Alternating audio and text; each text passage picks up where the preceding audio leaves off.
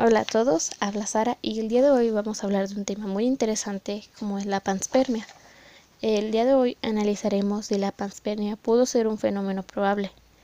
Empezaremos por decir que la panspermia es una teoría celular hecha por Bernard Richter en 1865, que propone que la vida en nuestro planeta se creó a partir de factores extraterrestres, es decir, que se creó en otra parte del universo y llegó a la Tierra en forma de meteoritos. Dicha teoría celular es aceptada por muchos científicos alrededor del mundo que afirman que este fenómeno pudo haber sido cierto.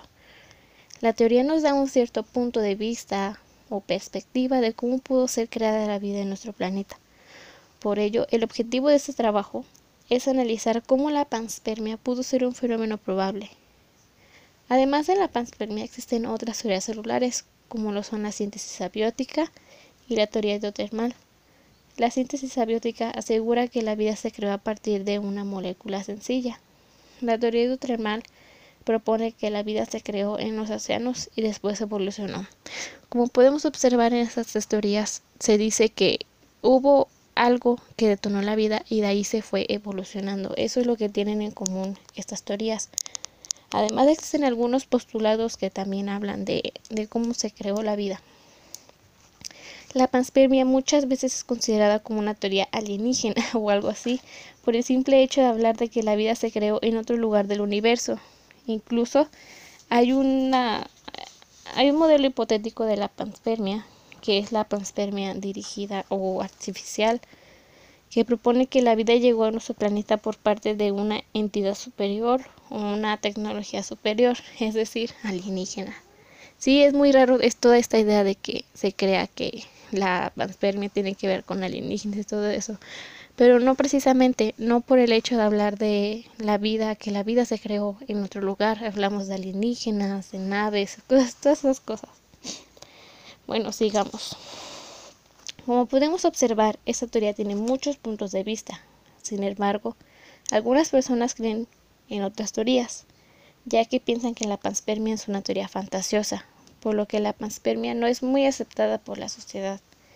Esta teoría actualmente sigue siendo investigada en muchas universidades, en algunos laboratorios, etc. Y mientras más es investigada, más nos damos cuenta de que esta teoría realmente pudo haber sucedido, ocurrido. Y a continuación serán algunos puntos que, que pues sí, en cierto modo apoyan la panspermia o pueden apoyarla a que sea cierta.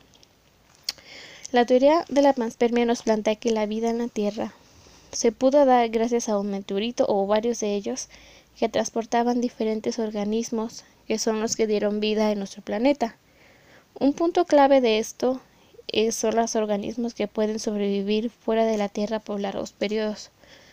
Una clara muestra de estos organismos que pueden sobrevivir fuera de la Tierra son las bacterias que llegó a la Luna accidentalmente Streptococcus mitis en 1977 y según Antonio Castro pudieron ser revividas sin dificultad cuando llegaron a la Tierra después de tres años, por lo que nos lleva a pensar que efectivamente haber algún, puede haber algunos organismos que resistan a estar en el espacio hasta llegar a la Tierra para dar la vida.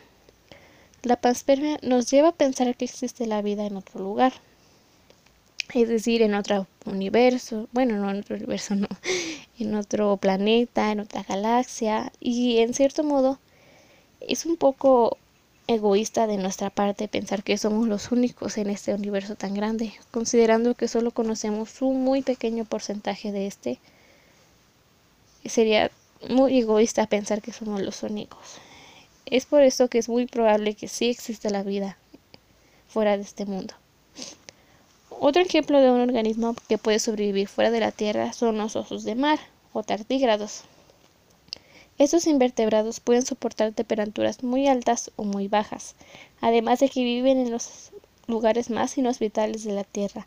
Soportan una presión atmosférica muy alta. Además, según la revista El Mundo, han localizado una proteína en ellos que se une al ADN y ayuda a proteger contra la radiación de los rayos X a las células humanas cultivadas en el laboratorio. Esta proteína suprime un 40% del daño provocado por la radiación en el ADN celular. hay algunos estudios que también dicen que si se puede evolucionar o modificar esta proteína, se puede llegar a que los tardígrados ayuden al, al ser humano a resistir esas radiaciones muy altas. Este es otro ejemplo de organismos que pueden soportar estar fuera de la Tierra, además de que nos ayuda a comprender la posibilidad de que la panspermia puede ser real. Como estos organismos, es posible encontrar otros que incluso no se han descubierto. Algunos científicos creen que parientes de esos organismos que los que acabamos de mencionar pudieron haber sido los que llegaron a la vida originalmente para dar la vida. Y como ya se mencionó, eh, son muy resistentes a las condiciones extremas, además que, como los osos de mar, pueden ayudar al ser humano en algunos ámbitos. Hay otra parte de la litopans que la panspermia, perdón, que es la litopanspermia. Esta es una hipótesis que asegura que la vida puede viajar a través de fragmentos de material rocoso, tal como los meteoritos que asegura la teoría de la panspermia que trajeron vida a nuestro planeta. Un reciente estudio desarrollado por el conocido matemático de la Universidad Princeton Edward Bell Bruno revela que la litopanspermia pudo haber sucedido, ya que como se observó que también se encontró que el tiempo de este cambio pudo ser compatible con el desarrollo de del sistema solar, así como el momento de la primera aparición de la vida sobre la Tierra. Los investigadores creen que las formas básicas de la vida son lo suficientemente resistentes para sobrevivir a un viaje interestelar y al impactante final en el planeta.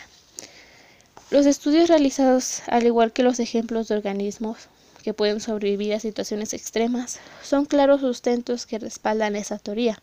Sin embargo, se sabe que esta teoría pudo haber sido cierta, pero nada nos confirma que realmente sucedió.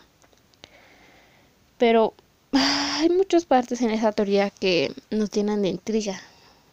La panspermia es una teoría que causa intriga, mucha intriga en los científicos, ya que se propone en ella que la vida llegó a la Tierra meteoritos que, se estrellaron en la Tierra pero aquí viene lo bueno. Si la vida no se creó aquí, ¿dónde se creó? De cierto modo esa pregunta nos causa intriga y no solo a nosotros, sino a toda la comunidad científica. Y es un gran punto a, a desfavor perdón, de esa teoría, ya que ésta nos plantea cómo llegó la vida, pero no cómo se creó. La panspermia es una teoría celular que propone que la vida se creó en otro lugar y fue atraída a la Tierra por meteoros que se, estrellaron, en ella, para después evolucionar y dar la vida. La panspermia es un fenómeno que pudo haber sucedido. Por ello, el objetivo de este trabajo fue analizar cómo realmente pudo haber sucedido y cuáles fueron los puntos que la han sustentado.